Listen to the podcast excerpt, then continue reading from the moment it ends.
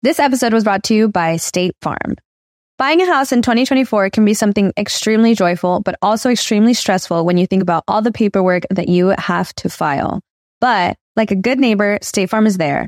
That's the phrase that will help you feel good knowing that you have people who care to help you file a claim or find the coverage for the things that you want to protect. After an accident, you may be worried. Who do I call? What do you do next? I drive peacefully knowing that I have people who have my back. In reality, finding good insurance doesn't have to be something that is complicated to you. State Farm has options to fit your unique needs, which means you can talk to your agent to choose the coverage you need, have coverage options to protect the things you value most, file a claim right on the State Farm mobile app, or reach a real person when you need to talk to someone. Like a good neighbor, State Farm is there.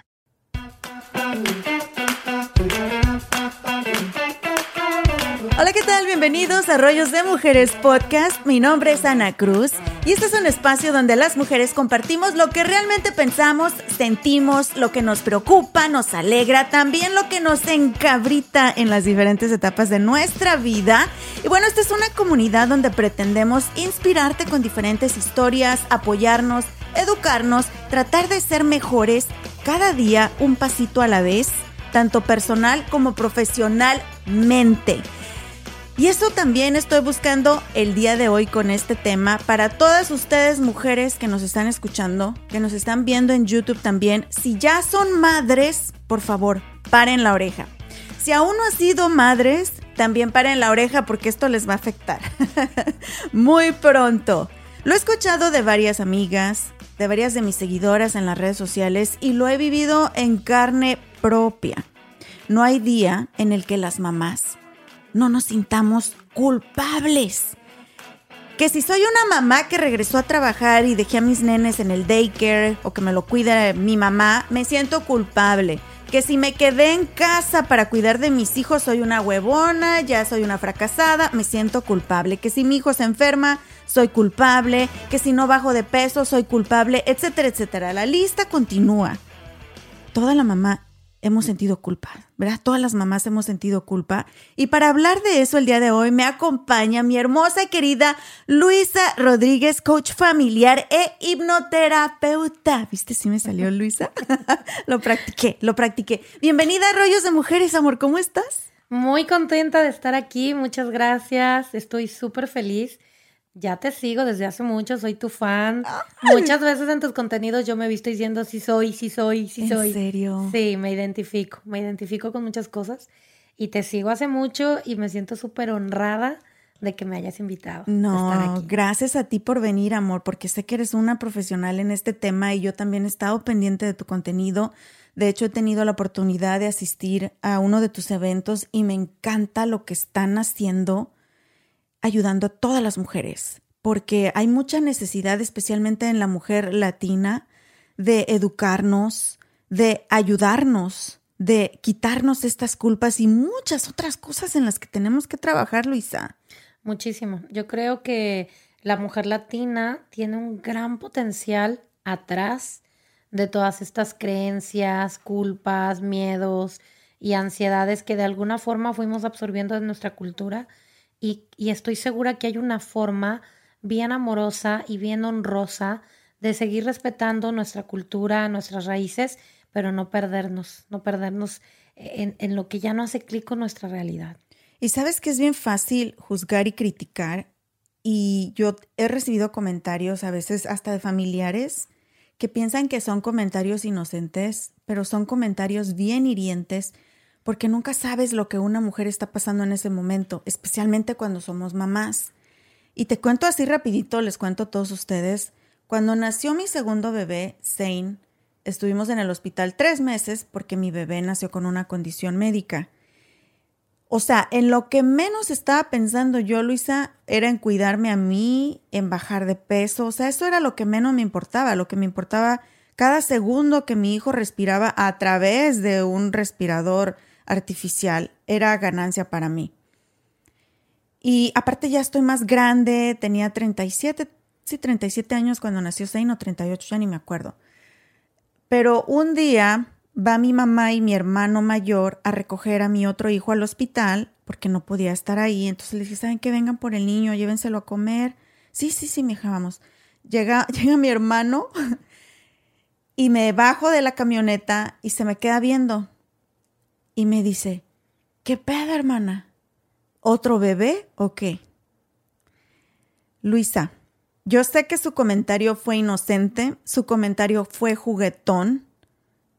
Ojalá que no haya sido con el afán de decir, estás bien pinche gorda, porque pues sí estaba gorda y todavía sigo gorda, no he bajado todo el peso que tengo que bajar.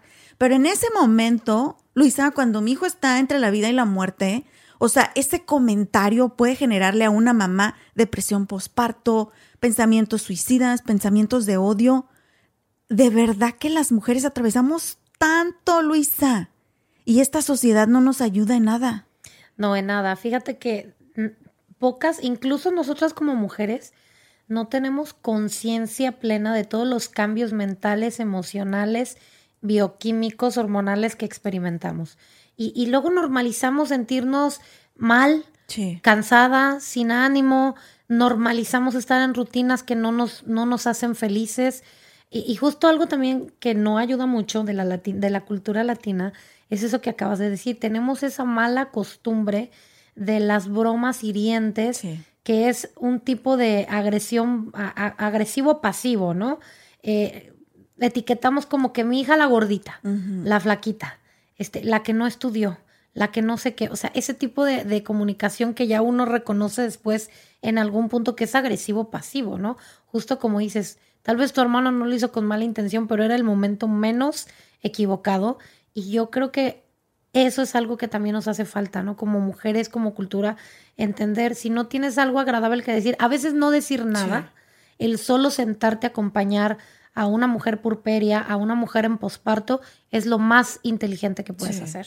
Pero nos hace falta ese tipo de educación, tanto para aceptar que no necesito a veces que nadie me diga nada, sino que me acompañe en mi etapa, como para no decir nada en momentos así. Y todo esto, lo que justo lo que tú estás diciendo, no es otra cosa más que educación, darnos la oportunidad. Yo siempre le digo, le, le digo a las mamás, de estudiar para ser mamá. Ya no nos quedemos con el, es que así me educaron y así soy yo. No, date la oportunidad de, si lo que a ti te enseñaron hace clic con tu realidad, porque las condiciones de tu mami cuando fue mami y de su mamá y de la mamá de su mamá no son las mismas que las tuyas. Y si nos diéramos esa oportunidad amorosa de cuestionarme de todo lo que sé sobre ser mamá, ¿qué me sirve y qué puedo dejar al lado amorosamente nuestra maternidad sería diferente. Bien y que tenemos que seguir evolucionando también. Y sabes qué, Luis, ahorita que mencionas esto, hace tiempo vi un documental donde hablaban, y eran varios psicólogos hablando, psicólogos de lo familiar, y decían que si tan solo el ser humano entendiéramos la responsabilidad que implica el ser padre y el ser madre, o sea, lo pensaríamos dos veces. No habría sobrepoblación en el mundo porque es una responsabilidad bien grande que implica muchísimas cosas y mencionaban justo lo que tú acabas de decir ahorita, que antes de ser padres deberíamos de educarnos en muchísimas cosas, muchísimas cosas, tanto para nuestro bienestar personal como para criar niños emocionalmente estables, amados y niños felices. Me encanta eso. Que en un futuro van a ser adultos emocionalmente estables y adultos felices. Fíjate que yo una vez dije también de broma, pero no tan en broma, si yo hubiera sabido hace cuando tenía 25 años que fui mamá por primera vez, todo lo que fui hoy tal vez no hubiera sido mamá nunca. Sí. Porque tienes mucha razón, o sea, hay que tomarlo con mucha responsabilidad. El 80% de los enfrentamientos que tenemos con los hijos, sobre todo en la adolescencia, uh, dímelo. realmente no estamos peleando con ellos. Está, es mi adolescente dolida, de alguna forma que le faltó algo, no trabajada, no atendida por alguna razón, que pelea con mi hijo adolescente. Y siempre digo, no se trata de ir y reclamarle a nuestros papás o pelear. Se trata de que como la adulta, desde la adulta completa que tú eres, pues sanar, apapachar, alimentar a tu niño y a tu adolescente y a tu joven interior y desde ahí conectar, ¿verdad? O sea, siempre digo, a ver, mamás, hagamos un ejercicio rapidito cada día cuando te despiertes, pregúntate, ¿con qué emoción estoy empezando mi día? Porque con esa emoción la construyes. Frustración, enojo, con qué herida de, mi infancia, o sea, ¿qué me viene a la mente? Y esos pequeños cambios que no requieren ni de mucha inversión de dinero, ni de tiempo, esos pequeños hábitos que podemos ir cambiando, cambian nuestra relación con nosotras mismas y la relación con nuestra maternidad y con nuestros hijos, ¿no? Una frase que siempre me, ha impactado es la de eh, lo difícil de ser niño es vivir en un mundo de adultos que no siempre está preparado para criar niños. me encanta. Y hablando de la maternidad, primero explícanos qué es esa culpa. ¿Qué es la culpa que sentimos las madres? Porque no es una culpa igual a la que siente un esposo o a la que siente una amiga. Una culpa de madre es una culpa hiriente que se impregna en nuestro corazón y en nuestra mente y puede durar para toda la vida, ¿verdad? Toda la vida. Yo siempre pregunto, levante la mano, ¿quién tiene cargando hoy una culpa tres meses, un año, diez años, treinta años? Todas, ¿verdad? Mira, la culpa en general es una asociación que nosotros hacemos de algo que creímos en algún momento de la vida que estaba mal. Esa es la culpa, una neuroasociación que le damos una carga emocional, ¿verdad? Yo en algún punto de la vida me creí que tener labios rojos era para las mujeres sexoservidoras. De la vida alegre. De la vida alegre. Y míranos ahora. Y míranos ahora.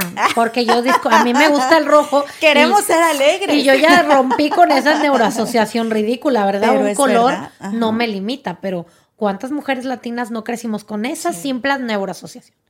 ¿Verdad? Sí. Entonces, la culpa viene de ahí, de algo que creímos. Pero la culpa de la maternidad es la más difícil porque ser mamá es el arquetipo más cargado por la sociedad. O sea, somos las que más nos juzgan hasta entre nosotras mismas. Sentimos una grande competencia con todas las mamás del colegio, del fútbol, del voleibol, que si ya mejor llevó el mejor postre, llevó, o sea, el arquetipo de la madre es el arquetipo más cargado con expectativas más altas en la historia de la humanidad, ¿verdad? El papá, el papel, el arquetipo del padre, el papel del padre ni siquiera se acerca a la carga emocional y mental que se le da al arquetipo de la madre. Entonces el trabajo de liberarnos de esta culpa es justo lo que te estaba diciendo, ¿no? Partiendo de la esencia de la culpa, que es una idea preconcebida de algo que en algún punto de mi vida creí que era malo, pues es literalmente así como te sientas a hacer la lista del súper en un acompañamiento terapéutico con un coach, que es lo mejor que puede pasar o que te puede pasar, es sentarte a hacer la lista de tus culpas. Como decías, si salgo a trabajar, culpable. Si no salgo, culpable. Si doy dinero, culpable, porque el hombre eh, es el que tiene que proveer. Ah, pero si no doy, mantenida, huevona, todo te dan. Este, si engordo, culpable, ¿no? Y, y, y son frases hirientes, tontas, por no decir otra palabra, estúpidas, es que si engordas el marido te va a ser infiel. No tiene nada que ver una cosa con la otra, o sea, y son todos estos estereotipos que venimos cargando, todas esas creencias que nos van creando las culpas. Entonces, ¿por qué nace la culpa? Porque es una expectativa irreal de cumplir. Yo no puedo, como dices, una mujer purperia en posparto tarda hasta dos años, si bien le va con la rutina de alimentación y ejercicio, en volver a su cuerpo pero todas sabemos que es 100% imposible volver al cuerpo que tenías antes de ser mamá, a menos que, tengas una rutina estricta, estricta. O que se dedicaban a eso, o que ya tenían ese hábito de ejercicio y alimentación, y que sí las hay, y que fregón, y hay que aprender como mujeres a aplaudirles y a reconocerlas, pero no a compararnos con ellas. Nunca, nunca. Y pregúntales si es fácil estar ahí. Pues no. Ellas tienen ese tipo de concentración y, ellas deciden poner ahí su energía y eso es maravilloso. Como dices, todas vivimos nuestro posparto de maneras diferentes.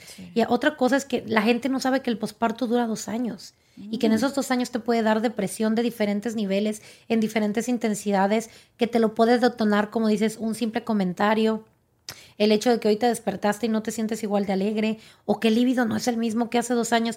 O sea, la, la, la, sociedad sí es muy dura con las mamás. Sí. ¿Y cómo podemos empezar a deshacernos de estas culpas? Sí hay que vivir un trabajo o, un trabajo de autoconocimiento bien concienzudo, bien comprometido o pedir ayuda a un profesional. Sí. Que los hay de todos los precios, en todas las disponibilidades. Se lo puedes preguntar a tu médico, puedes buscar uno particular. Yo siempre hago esta invitación. Sí. O sea, ya también romper con el tabú de no ir a terapia, no buscar ayuda, no buscar coach, con ahora sí como decían en México, ¿te acuerdas? cuéntaselo a quien más confianza le tengas, Exacto. pero cuéntalo y haz tu lista, a ver qué te hace sentir culpable, ¿no? Eh, no sé, yo de verdad creo que no terminaríamos de las listas, ¿no? En la vida íntima, en la vida íntima, este, hay culpas que no se ven, por ejemplo, cuando ambos padres trabajan y de repente la mujer gana más, le genera culpa. También eso. En sí lugar es de que te genere alegría porque estás trayendo abundancia a tu Sí. casa, no puedes sentirte a gusto. ¿Y qué pasa? Que eventualmente esas mujeres pierden el negocio, pierden el trabajo, empiezan a faltar, se empiezan a enfermar, porque tu mente se está preparando para no tener ese ingreso de más, porque en tu mente es algo que no cuadra. Sí. Entonces, la culpa también, lo decían ya los expertos como, como Freud, es la, la, la creencia o el sentimiento que más nos enferma. Y que más nos limita también. ¿Sí? Ahora, la realidad, Luisa, también hay que decirlo, el trabajo de madre es el más difícil y el que más impacto tiene en los niños. Te voy a dar un ejemplo. En mi hogar tuve una excelente madre, he tenido una excelente madre. Tuve un pésimo padre y creo que me afectó mucho el tener un pésimo padre. Tengo muchos vacíos que, y cosas por ahí que tengo que trabajar mucho, mucho todavía. Eh, viví violencia doméstica, etcétera, etcétera. Entonces, todo ese daño que me hizo mi papá fue muy fuerte. Pero creo que ese excelente trabajo que hizo mi mamá me ayudó mucho a balancear. He conocido situaciones donde esta persona ha tenido una mala madre, y digo mala madre que los ha abandonado, que ha sido la alcohólica, la que los golpea, etcétera, etcétera. Esos niños están destrozados de por vida. Es verdad que el papel de la madre influye emocionalmente mucho más que el de la del padre o también es un arquetipo de la sociedad. No, la mamá definitivamente es un lazo importante que tenemos a la vida. Eh, la relación, mira, la relación que nosotros tenemos con la mamá define de alguna forma nuestra salud mental, emocional, las ganas, la fuerza, el poder con el que salimos a la vida. Y la relación con el padre, de alguna forma, la energía, la, la, la relación emocional nos ayuda a conseguir metas, a creernos capaces. Uh, pues por eso estoy toda jodida, porque por eso no creo en Es- mí. eh, por eso siempre decimos, hay que equilibrar las energías, hay que equilibrar los hemisferios.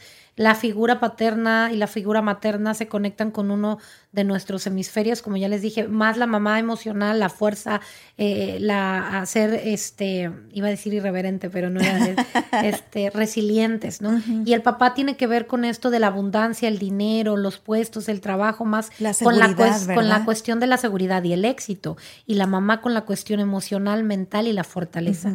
Entonces, es de alguna forma entre comillas. Ahora, no estoy diciendo que esto sea en todos los humanos, por supuesto que hay sus variantes. Ahora, algo también que tú dijiste, pueden ser dos niños en la misma situación, con la misma mamá, eh, alcohólica que los golpea, que los abandona, este, y ¿qué crees? También ha habido casos en que uno es exitoso y el otro no, porque llega un punto en la vida como adulto, que generalmente puede ser desde la adolescencia, en que eliges. Sí. Es una decisión, un instante casi imprescindible en el que dices, no voy a dejar que toda esta Dilo, mierda. Mierda. Sí, me afecte. sí. Me encanta. es un instante, pero casi no podemos percibirlo. O sea, se tiene que vivir desde el alma, ¿no? Porque es una decisión del alma, decir, como la flor del loto, yo puedo estar en la mierda, pero esto no me va a afectar. Y hay quienes también son tan apegados a la relación con la mamá o con el papá que no salen, repiten patrones y como dices, les afecta de por vida Sí. les afecta, pero siempre he considerado que es una decisión. En general, en tu juventud, en la, en la adolescencia, en el que tomas la decisión de que la vida que tuviste no la vas a repetir. Y ojo, que no estoy diciendo que no estemos libres de cometer errores, ¿no? Yo también crecí en una, una, una, una casa, un hogar amoroso. No podría decir que mi mamá fue la peor, pero siempre he contado en mi historia, mi mamá y yo no tuvimos una conexión emocional hasta tres meses antes de que muriera. Oh, wow. Y eso, como tú lo dijiste, por supuesto que me hizo un tremendo vacío emocional en mi vida. Y de lo contrario, mi papá era muy cercano a mí, pero él me educó muy rudo.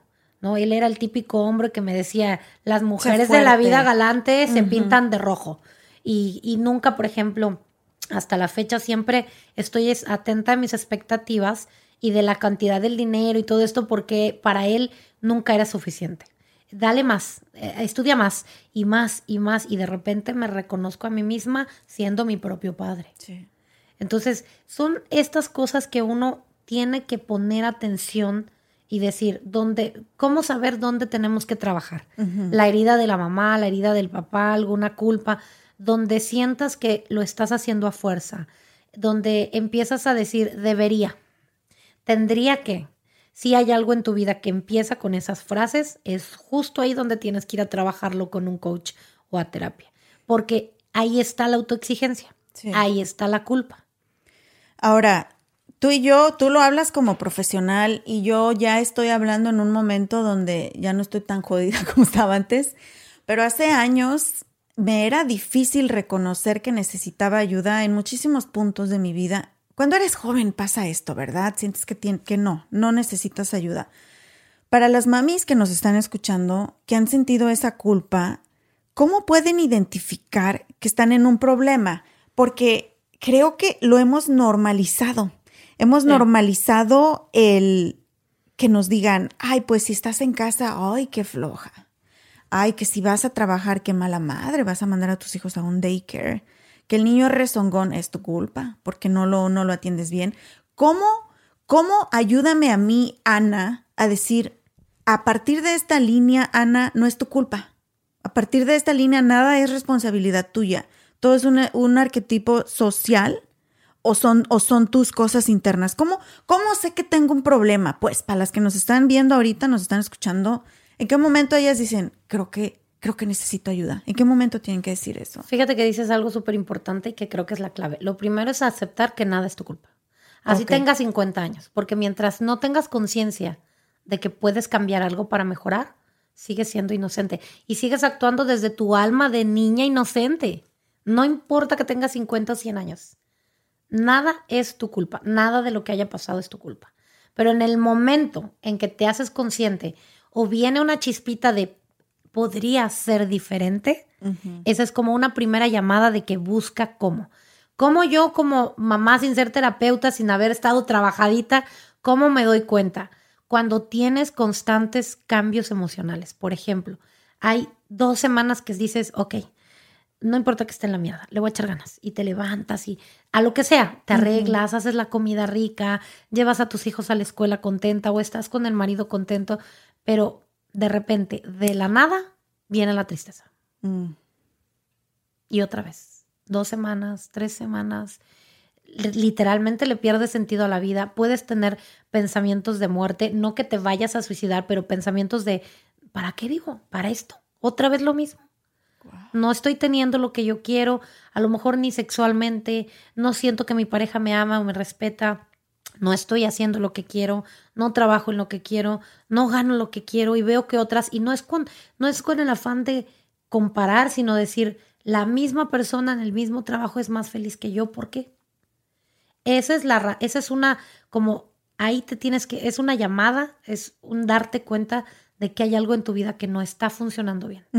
Porque, ¿qué diferencia hay cuando estamos trabajando nuestros dolores, nuestros traumas y soltando culpas.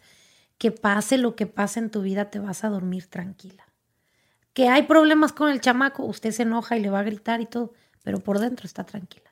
Que ahí vienen los retos del adolescente, se va a desesperar, se va a frustrar, pero por dentro está tranquila. Que el marido ya le hizo la cara, que ya le dan ganas de aventarle por allá las maletas, pero por dentro está, está tranquila. O sea, todos tenemos retos en la vida. La diferencia es de, dónde los estoy viviendo. Si yo por dentro, si nos están escuchando y dice sí, sí me siento triste, sí me han dado ganas de, Señor, ya llévame, de verdad, porque no se puede vivir con tanta tristeza. Ahí es donde usted tiene que decir, sí, tengo que pedir ayuda, ir con un psicólogo, con el, con quien sea que esté acostumbrado, pedir ayuda, pregúntele a otras mamás, oye, ¿y tú cómo le haces para...? No tengan miedo de preguntar. Yo siento que ese es uno de los mayores síntomas. Ahora, nadie está feliz todo el tiempo. Hablo de paz, de tranquilidad, de esas veces que ya dices, bueno, mira, ya se acabó el día, ya mañana hablo con el chamaco, mañana hablo con el adolescente, pero de corazón vas, das un beso y, y te vas a dormir pensando en cómo vas a, a resolver mañana, pero tranquila. Duermes bien, duermes profundo. Si no está durmiendo profundo, si tiene insomnio, si, si come de más, si dejó de comer, si tiene constantes cambios de humor, quiere decir que hay algo en su vida que tiene que cambiar. Que necesita ayuda. Ahora estamos en un momento diferente al que vivió, por ejemplo, mi madre o el que vivió mi abuela, que Dios mío, de verdad que cómo me siento mal por ellas que no tuvieron la oportunidad, ni siquiera entendieron lo que les estaba pasando, ni siquiera pudieron entender que no, que no eran culpables de nada. Porque era normal. Era normal. Mi abuela murió con culpa, con ansiedad, con depresión, con, con frustración, con odio en su corazón, odiando a mi abuelo, pero nunca nadie le enseñó que, ella tenía la oportunidad de cambiar todo eso. Mi mamá, gracias a Dios, ya está en otra etapa, ya se informa. le ha ayudado el Internet. Y a lo que voy con todo esto, en esta etapa en la que estamos viviendo las mamás del día de hoy, hay muchas ventajas, hay más información, hay mujeres finalmente hablando, hay ayuda, las que vivimos en Estados Unidos hasta gratis. Pero también la tecnología está jugando un papel muy importante en esas culpas de las mamás y también nos está afectando mucho. ¿Cuáles son, cuál es el mayor impacto que está teniendo la tecnología en las mujeres que tú ves, Luisa, en las que vienen a ti? Me lo cuentas a continuación, ¿te parece? Claro que sí. Mis amores, ahora que he estado pasando más tiempo en casa y cocinando para mi familia, me he dado cuenta del gran impacto positivo que tiene para su salud física y mental el comer rico y saludable. Y amo ir al Río Grande Latin Market a comprar mis frutas y verduras frescas. También tienen los mejores cortes y calidad en carnes y mariscos y encuentro todo lo que necesito para mis recetas tradicionales favoritas. Imagínense, desde pasote hasta huitlacoche. Ahí lo encuentran. Y lo mejor de todo es que tienen especiales cada semana, porque sé lo importante que es ahorrar dinero, especialmente en estos momentos, ¿verdad? Visita tu tienda al Río Grande Latin Market más cercana en el área de Dallas Fort Worth y también visita su página web elriogrande.net para inspirarte con sus recetas. Si vives en el área de Dallas Fort Worth o estás de visita por estos rumbos, tienes que visitar Traders Village en Grand Prairie. Vas a encontrar más de 3.000 puestos de vendedores locales, desde botas, sombreros, joyería, juguetes, herramientas, plantas y mucho más. También venden comida deliciosa y tienen música en vivo y entretenimiento todos los fines de semana. Y para entretener a los niños y también a los grandes, pueden disfrutar de los juegos mecánicos de Prairie Playland, incluyendo la increíble montaña rusa Prairie Screamer. Si aún no te has subido, no sé qué estás esperando. Abierto sábados y domingos, la entrada es gratis y el estacionamiento cuesta tan solo 5 dólares. Traders Village de Grand Prairie. Muchísimas gracias por continuar con nosotros en un episodio más de Rollos de Mujeres Podcast. El día de hoy hablando de la culpa. La culpa que sentimos pues yo diría que todas las madres y la que no sienta culpa que levante la mano es porque ya fue a terapia. y esto nos impide de disfrutar realmente de ser mamás y también de todas, todas las áreas de nuestra vida. Está con nosotros el día de hoy mi querida Luisa Rodríguez, coach familiar e hipnoterapeuta, hablando del tema. Y les comentaba que creo que esta etapa que estamos viviendo las mamás en esta generación nos está brindando muchas ayudas por todos lados, ¿verdad? Hay eh, servicios gratuitos, hay más mamás hablando, más mamás expresándose, más mamás pidiendo ayuda, hay grupos de ayuda, etcétera, etcétera. Pero también creo que la tecnología está jugando un papel muy importante negativo en estas comparaciones. ¿Qué es lo más común que tú ves con las mamis con las que trabajan cuando llegan a ti respecto a la tecnología, Luisa? Fíjate que las redes sociales, el internet te da mucha información, pero también mucha desinformación. O sea, como dices, ya, ya tenemos una, un, abanico de información, podcast, libros, películas, movimientos, grupos, terapeutas, mujeres hablando por todo el mundo de, de ya no dejarnos desde el sentido sano, ¿no? Nosotras, porque somos nosotras mismas las que nos metemos en una jaulita y somos nosotras las que nos tenemos que sacar. Como dices, las mujeres de antes no sabían lo que estaba pasando porque para ellas era normal y poco a poco es vamos cambiando esta perspectiva. Pero lo negativo yo creo que es una vez más las expectativas, porque así como habemos mujeres hablando de lo bueno y de lo malo de la maternidad, yo siempre digo, la maternidad es bien jodida. Y si no lo aceptas, tienes un problema. Sí. O sea, es súper difícil ser mamá, criar, y el reto está entre sanar tus propias heridas para no pasársela a tus hijos y no perderte en ese intento. Suena fácil, pero. ¿verdad? Pero también hay otras mujeres a las que respeto mucho, miles, millones, que pasan la cara bonita de la maternidad. La casa limpia, haciendo el desayuno arregladitas, pesando 50 kilos. O sea, no estoy en contra, no, no estoy diciendo que sea bueno ni malo. Estoy diciendo que muchas mamás creen que esa es la maternidad la cara bonita de la maternidad. Y eso hace que haya millones de mujeres frustradas porque no tienen la vida de la mamá bonita en las redes sociales. Y a todas nos afecta, Luisa. Cuando tuve mi segundo hijo, o sea, ya no era tan chica. Y pensé que era una persona madura y pensé que todos me la pelaban. y, y pasé por esa etapa. Recuerdo cosas simples hasta por qué yo estoy en un hospital y otra mamá está disfrutando a su bebé en brazos, porque lo veía en las redes sociales. Imagínate estar ahí y abría mi Instagram y tenía inclusive amigas cercanas que estaban teniendo bebés al mismo momento y era un celo no contra ellas ni su bebé ni por al, para nada. Era un celo mío interior de decir yo aquí con mi hijo muriendo y mira esta foto perfecta de una familia afuera disfrutando un parque. Eso me afectaba. Llegué al punto, Luisa, que, que no revisaba mi, mi, mi social media. De hecho, hubo gente, mucha gente se enojó conmigo. Recuerdo mucho un comentario de una señora que hasta me dijo, ahora ya te, ya te crees artista, que no quieres poner eh, la foto de tu hijo, vas a vender la exclusividad. No tenía la señora ni idea de lo que yo estaba pasando, pero dije, ay Dios mío, perdónala. Ahora sí, ahora sí como Jesús, ¿verdad? Perdónala, Y no jamás- sabe lo que dice. y Dios me perdone, nunca me Pero esa es la otra parte de Pero las sí dije, redes. Dios mío, perdónala, porque no sabe por lo que yo estoy pasando y ella no sabe que la razón por la que no pongo una foto de mi hijo es porque no es un nacimiento donde el típico que, que ponen a la mamá con el bebé en pecho y todos felices al lado, de, al lado de ella. No, mi hijo literal estaba conectado a máquinas, tubos por todos lados y estaba entre la vida y la muerte. Pero fíjate cómo mi momento vulnerable está en peligro por una red social. Claro. Y cómo el que está del otro lado de un teléfono, de un monitor, percibe las cosas desde sus propios zapatos. Y ya de ahí la lista es interminable, Luisa. O sea, el, el- el peso de que he visto mamás que, o sea, unos six pack a las seis semanas de tener un chamaco.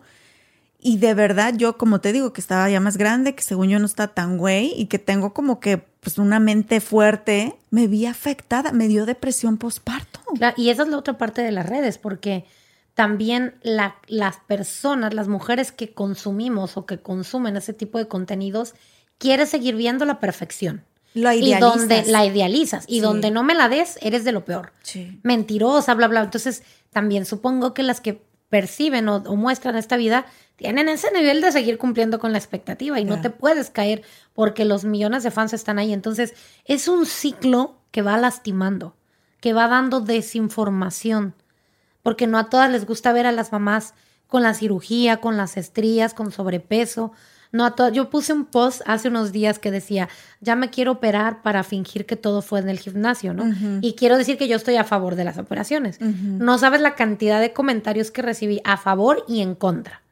Entonces, es para mí súper respetuoso. Yo no opino, yo digo que todo lo que decimos está bien, pero ahí se ve el mundo de las redes sociales te cambia la percepción de la vida. Sí. Y en algún punto olvidamos la vida real. Por estar ahí metido. Por estar ahí metidos. Idealizando. Idealizando. Entonces tú te despiertas, yo me despierto y digo, ¿por qué no despierto con el cuerpo de la Bárbara? ¿De la gritona esta de la del regil? gritona del regil. ¿Por qué yo no tengo ese abdomen? Y luego, o, o despierto pensando, por ejemplo, muchas de mis coaches con las que me he formado son mamás. Y yo digo, ¿por qué yo no facturo lo mismo? Y cuando vuelve mi parte coherente, ¿verdad? Cuando me desconecto de las redes sociales y me siento con mi equipo y digo, ¿por qué no? Claro, porque mis coaches tienen un hijo. Tienen generalmente a su mami, a su papi, a su suegra ayudando. Porque no es lo mismo que alguien extraño venga y te ayude dos, tres horas a que alguien te acobije, ¿verdad? Tienen un equipo más grande, por supuesto.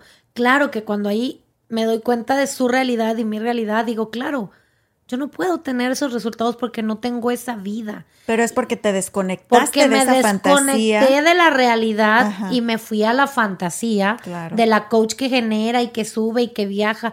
Pero el solo hecho, por ejemplo, basándome en lo más lógico, de no tener a tus padres, el súper apoyo, la contención moral, el sentirte arraigada, no sabes lo, lo difícil que es seguir en la vida. Claro. O sea, he estado en miles de terapias con todas las coaches y las formaciones, es lo que trabajo. Mi psicóloga personal lo he trabajado desde que murió mi mamá hace cinco años, hace siete años. Entonces, hay que, hay que decirle a las mamás que nos escuchan que hay que desconectarse de la fantasía. Las que estamos en las redes sociales hacemos un inmenso trabajo saliendo peinaditas y maquilladitas mientras el caos está en la casa y agarramos dos horas para grabar un podcast, un reel, una foto, ¿verdad? Y no solo nosotras, las que facturan, las que tienen millones de seguidores, es lo mismo. Entonces, no solo vean lo bonito de las redes, acuérdense que atrás de esa marca, de esa persona, hay una mujer real sufriendo en depresión, a lo mejor en mayor o menor cantidad que nosotros. O en diferentes O en diferentes aspectos, ¿no? Pero todas estamos en alguna batalla, en alguna lucha, o por la autoestima, por la salud mental, por la salud mental. Mi mensaje es, no se crean todo lo que ven. No Y- se crean todo lo que ven y no se comparen. Y aquellas que tenemos la bendición de tener una plataforma, también tenemos la obligación y responsabilidad de no crear una realidad falsa. En tu caso, por ejemplo, tú eres una profesional, eres una coach familiar y si se meten a su página, que de hecho les voy a poner todos los enlaces aquí en la descripción de este episodio, eso es lo que ven, trabajo de Luisa. No ven ahí una fantasía falsa, nada. O sea, ven su trabajo, ven un trabajo profesional y al menos en mi caso sí siento la responsabilidad de ser honesta en lo que publico y ser una mamá lo más normal, ¿verdad? Que, que, que puedo yo presentar en las redes sociales porque nadie, nadie tenemos una vida perfecta. Y No, como tú lo dijiste, la, la felicidad absoluta y No constante existe. no existe. No- ni siquiera podemos definir qué es la felicidad. No existe, no existe. Son instantes. Lo mismo te puede dar felicidad comerte un helado que tener un orgasmo que ganarte mil dólares. Y no te dura toda la vida. ¿Cuánto te dura? ¿30 segundos? Lo que más me dura es cuando me ven todos esos chocolates de los grandotes. De los Hershey's. Pero esa es la felicidad.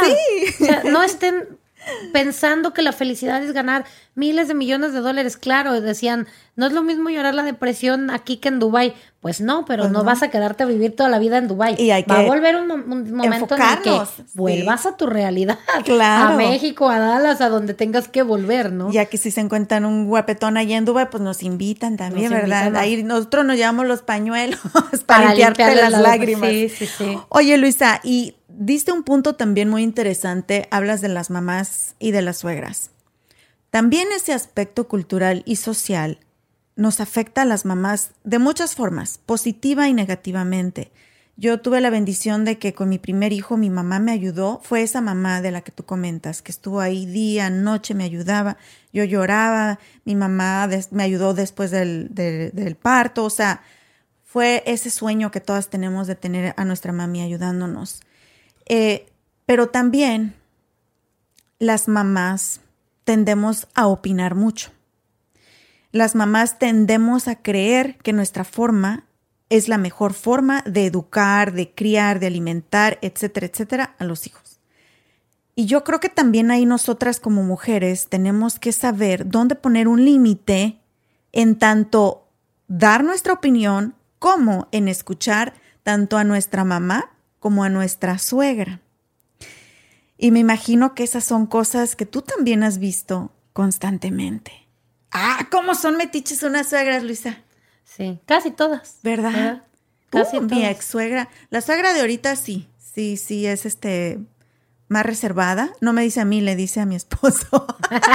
y, y Eh, no, más inteligente. le dice a él y, y mi, ah, qué maña tenía mi esposo de venir conmigo y decirme, dice mi mamá que, y le dije, yo le tuve que parar el carro y le dije, amor, si quieres que siga amando a tu mamá, porque amo a mi, a mi suegra, es una señora increíble, sacrificada, etcétera, etcétera, y le dije, toda, toda opinión que te dé tu mamá te la está dando a ti porque quiere que tú la escuches. Si ella quisiera viniera y me lo dijera a mí. Así que todo guárdatelo tú, tradúcelo en tu mente y luego ven y dímelo como tu opinión. Nunca vengas y, me digas, mi mamá dice, mi mamá dice, porque vas a hacer que me caiga gorda tu mamá. Y con mi ex suegra, ay Luisa, si te contara todas las que viví con mi ex suegra. Fíjate que eso es un límite que tenemos que poner nosotros, o sea, yo a mi mamá, tú a tu mamá y así sucesivamente, porque está relacionado directamente con cómo tú admiras a tu pareja. Fíjate, en mi ejemplo, mi ex pareja era la, o sea, yo no sé si me casé con él o con la mamá, en algún punto todavía sigo teniendo confusión. Sí. Para todo la mamá, la mamá, la mamá, hasta que obviamente llegó un punto en que la relación terminó porque le perdí el respeto a él. O sea, era tanto él como él. Una cosa es, todos los, todas las, vamos a recurrir a la mamá por el consejo y algunas veces van a opinar, pero hay que saber poner límites amorosos, respetuosos, honrando, ¿verdad?, la experiencia. Pero he sabido y es bien comprobado que llega un punto en el que le pierdes el respeto a tu pareja, o sea, pierdes identidad, ¿no? Y, y llega la molestia, el fastidio, como dices, que la clienta, la, la, la suegra se meta, la relación. Sí, que te las manden de clientes. también. a los hombres. O a las hijas, a las mujeres. que Todos vámonos permiten, en sí. bola. Descuento si vamos en familia, Luisa. Sí, sí, todos, todos, los cuatro. y entonces sistémicamente se acaba la pareja. O sea, estás como tratando con un niño, con un adolescente y la mamá, el papá, y se mete, la relación eventualmente se, se fractura, ¿no?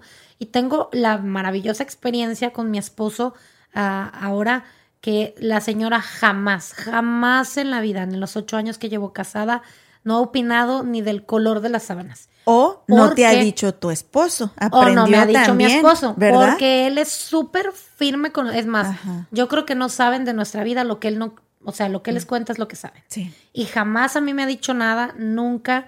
Si él, ella le ha dicho algo a él, ni me he enterado. Precisamente admiro muchísimo. Yo creo que él tiene más, más fortaleza para los límites que yo, ¿verdad? Ajá. Con mi papá me costaba un poquito todavía antes de morir. Pero yo lo veo a él, es súper parco y súper bien marcados los límites. Que la mamá, yo creo que en algún punto antes le dijo algo y él se los marcó tanto que nunca yo he escuchado eso. Entonces, sistémicamente hay que entender que la pareja es de dos. Y cuando uno más se mete, sea el suegro del lado que sea, esa relación está destinada a romperse. Ahora, Definitivamente. También es un aprendizaje para nosotras que somos madres aún de adolescentes o de hijos pequeños que Claro. todavía no somos suegras, porque no queremos generarle esas culpas de las que venimos hablando a nuestra, nu- a- ¿cómo se dice? Nuera, ¿verdad? A nuestro yerno y nuera. Mm. Es que todavía no quiero saber de esas cosas. Sí, sí, ya sé, ya a sé. nuestra nuera. No queremos. Y esos también muchas veces cuando me pongo a orar en las noches digo, ay Diosito, ayúdame a que yo sea una buena No, suegra. mándame una buena nuera para que no me esté metiendo. También, ¿verdad? Porque era muy común en las familias latinas, me imagino que todavía. Hablo, por ejemplo, de la experiencia de mi mamá con su suegra, hijo de su madre, o sea, fue la mejor abuelita, o sea, fue una gran abuelita, pero fue mala, mala como la carne de puerco con mi mamá. Y aparte era como que eran doble moral, porque a la hija la apoyaban en Oh, algo, sí. pero si el hijo tenía una, una esposa que se comportaba como la hija, ahí sí era malo, Sí, sí.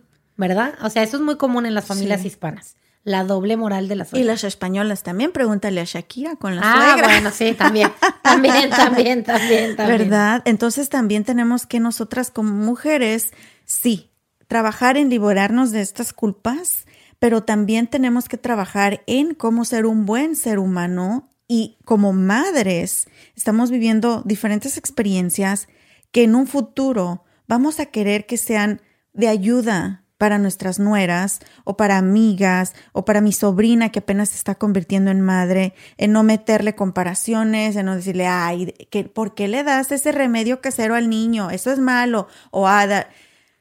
Tenemos que ayudar a nuestra comunidad, a nuestra sociedad, a nuestras familias, a nuestras mujeres. Es más, en pocas palabras, somos parte del problema también, Luisa. Claro, claro.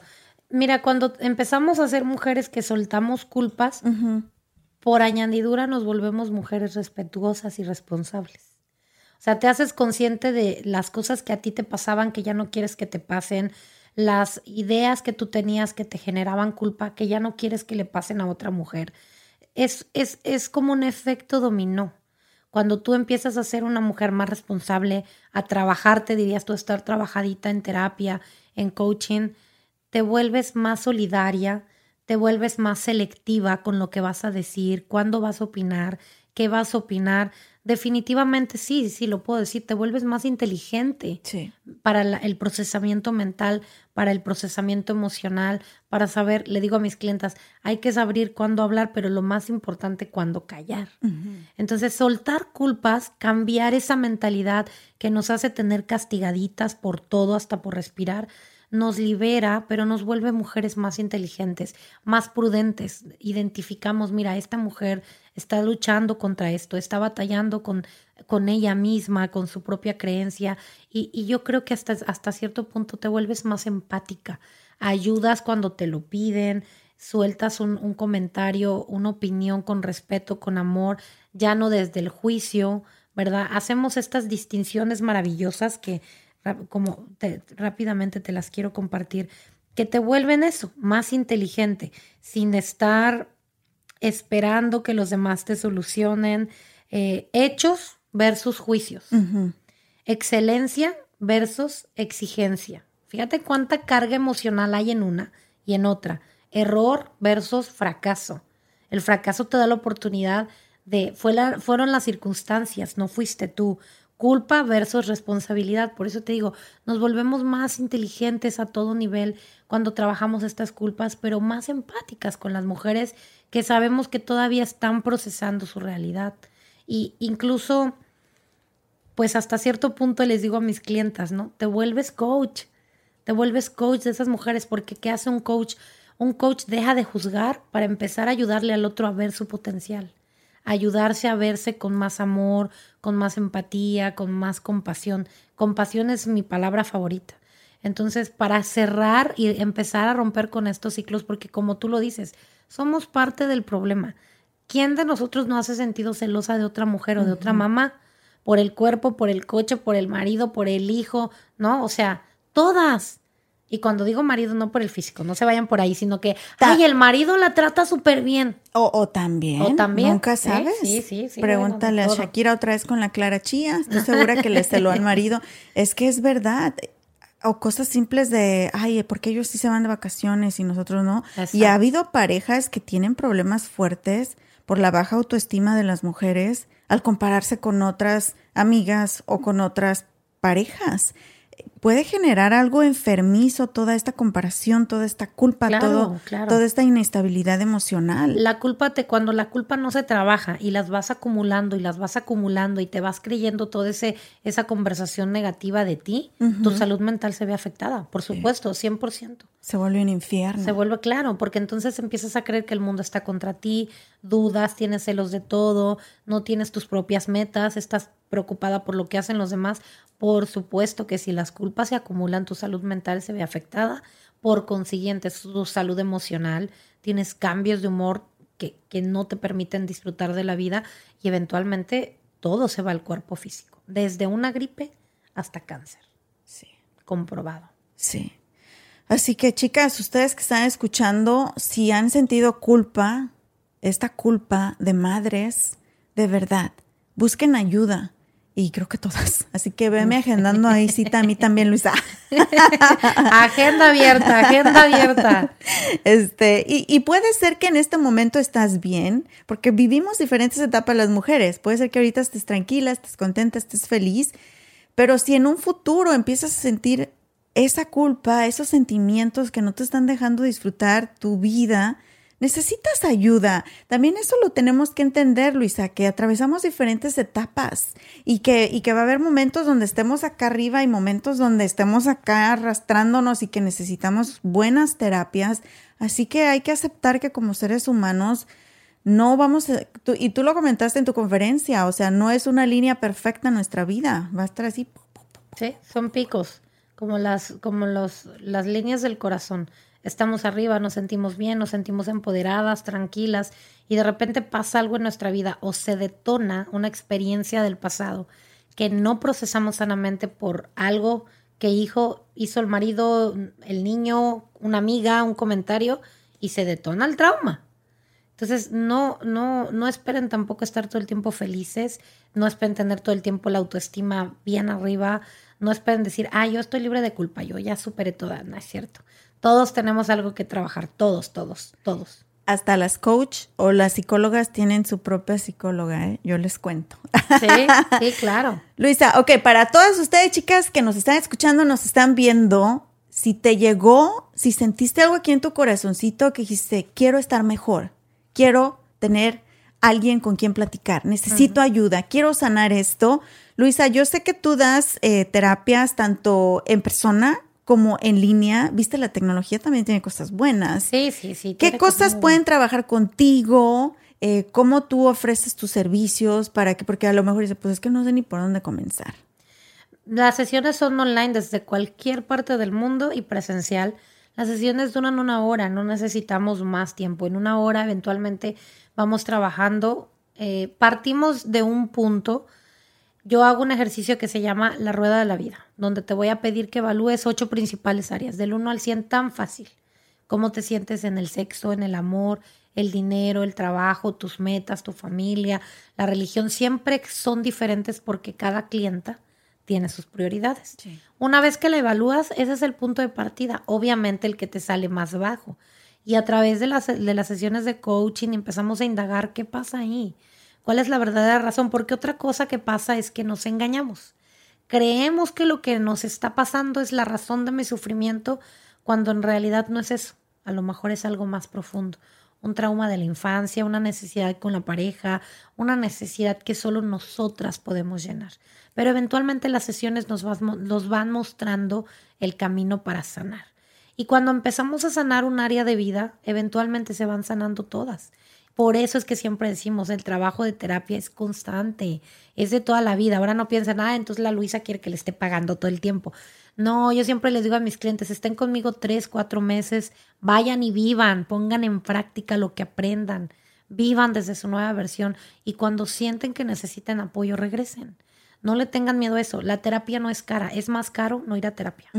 Es más caro no ir a terapia cuando ya te deprimiste, cuando ya tienes pensamientos suicidas constantes, cuando el líbido se pierde por completo, cuando ya por tus cambios de humor te separaste, te divorciaste dos, tres, cuatro veces, cuando no conectas con tus hijos. Eso es caro.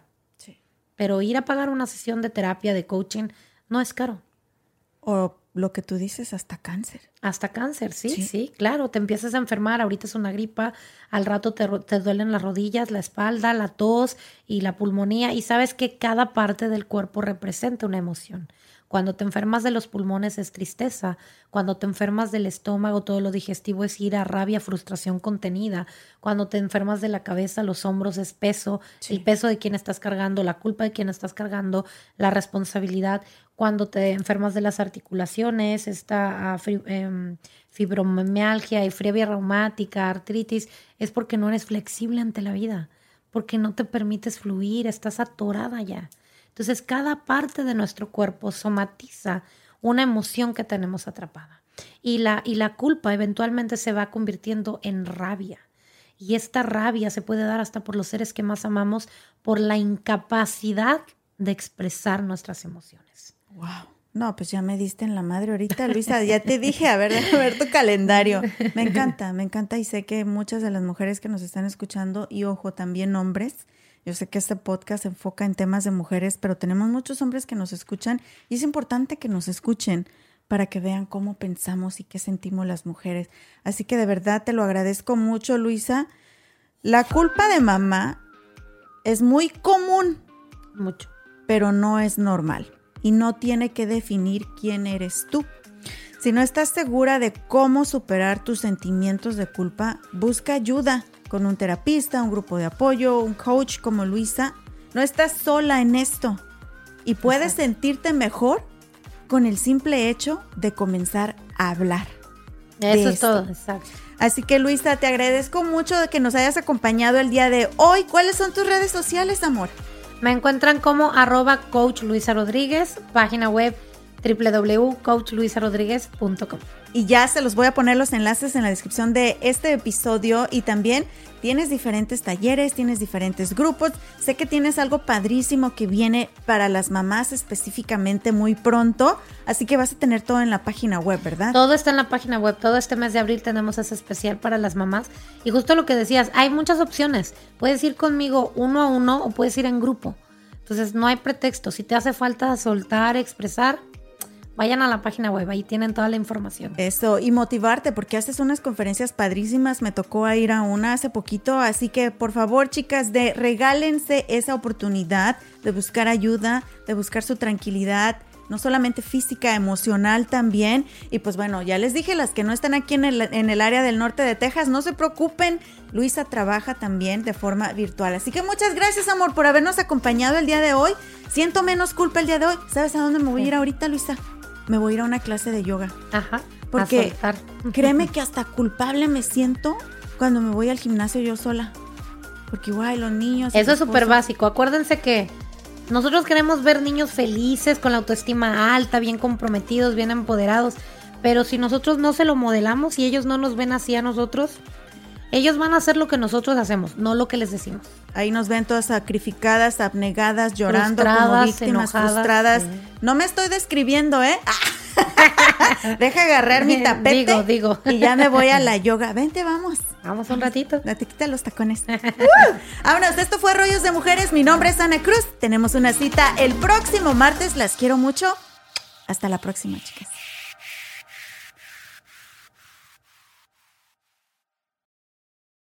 Hey guys, it is Ryan. I'm not sure if you know this about me, but I'm a bit of a fun fanatic when I can. I like to work, but I like fun too. It's a thing. And now the truth is out there. I can tell you about my favorite place to have fun Chumba Casino. They have hundreds of social casino style games to choose from, with new games released each week. You can play for free anytime, anywhere. And each day brings a new chance to collect daily bonuses. So join me in the fun. Sign up now at chumbacasino.com. No purchase necessary. Group. Void were prohibited by law. See terms and conditions. 18 plus.